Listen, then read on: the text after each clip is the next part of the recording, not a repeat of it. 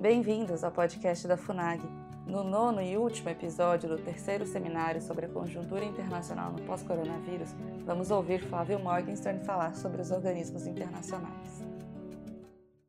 Ah, em relação a essa pergunta, acho que eu acabei respondendo ela bastante já, né? Essa questão de você uh, ter uma, uma diferença de tratamento público em relação à ONU em questão de três semanas, talvez. Talvez tenha sido três semanas é, foi brutal no mundo.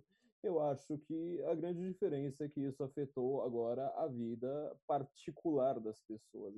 Existe uma diferença entre você ter uma troca de presidente, mesmo uma troca, troca extremamente radical, vamos Dilma para Bolsonaro, ou qualquer outra uh, troca de questões públicas, mas de repente, de repente, literalmente, quase de uma semana para outra, as políticas transnacionais não eleitas burocráticas, definidas a toque de caixa, e que, como muito bem disse a doutora Ludmilla, elas exigem, exigiriam, na verdade, né, decretação de estado de sítio, decretação de, de sabe, estou em calamidade pública, assim por diante, é, nada disso foi respeitado e está afetando a vida privada das pessoas. Obviamente, o assunto de qualquer conversa em 2020 é o coronavírus, sendo o coronavírus, uh, será discutida a política e as respostas, e por conta disso, a ONU virou o grande assunto do momento. Tá? Então, uh, como afetou uh, de uma maneira mais direta as pessoas, não, não, não, há dúvida de que isso mudou radicalmente. Bom, eh, eu queria agradecer mais uma vez aqui ao Itamaraty, à FUNAG, ao nosso querido Roberto aqui pelo convite. É uma honra mais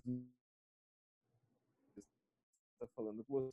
É, a última vez foi em Brasília, agora infelizmente é, foi é, de longe, é, não, não, não, podemos nos dar um abraço, mas mesmo assim é, é uma alegria imensa estar com os meus amigos aqui de novo também.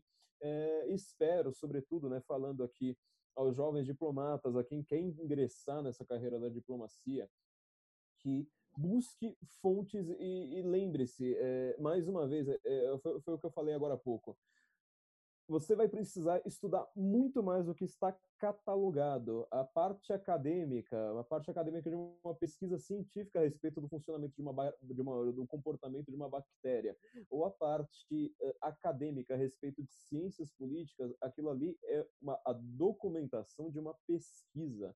Infelizmente, nós estamos vivendo num mundo que muda muito rapidamente, que as questões são radicalmente é, diversas, é, que, que, elas mudam é, com, com, com, muita rapidez, e não é mais possível termos simplesmente os nossos grandes companheiros da, da, das relações exteriores, da política externa, estudando simplesmente aquilo que foi dito na academia, aquilo que é dito pela mídia. Então, não tenham medo de ser, serem corajosos como o nosso ministro das Relações Exteriores, nosso querido Ernesto Araújo, que é uma pessoa que tem coragem de falar o que ninguém está dizendo, é aqueles palavrões, seja globalismo, seja comunismo, porque essas coisas são reais, muito infelizmente, né? Nós adoramos fazer piada com a Coreia do Norte, por exemplo, mas aquele é um país real de verdade, as pessoas estão sofrendo lá de verdade. Então, é, sejam corajosos e busquem outras informações. Então, mais uma vez, agradeço, um abraço a todos e muito boa noite.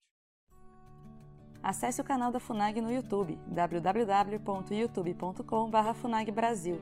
Lá você encontrará centenas de vídeos sobre política externa brasileira e relações internacionais. Acesse também a nossa biblioteca digital, com mais de 780 volumes para download gratuito, www.funag.gov.br/biblioteca. Acompanhe as atividades da FUNAG Brasil no Facebook, Twitter, Instagram e Flickr.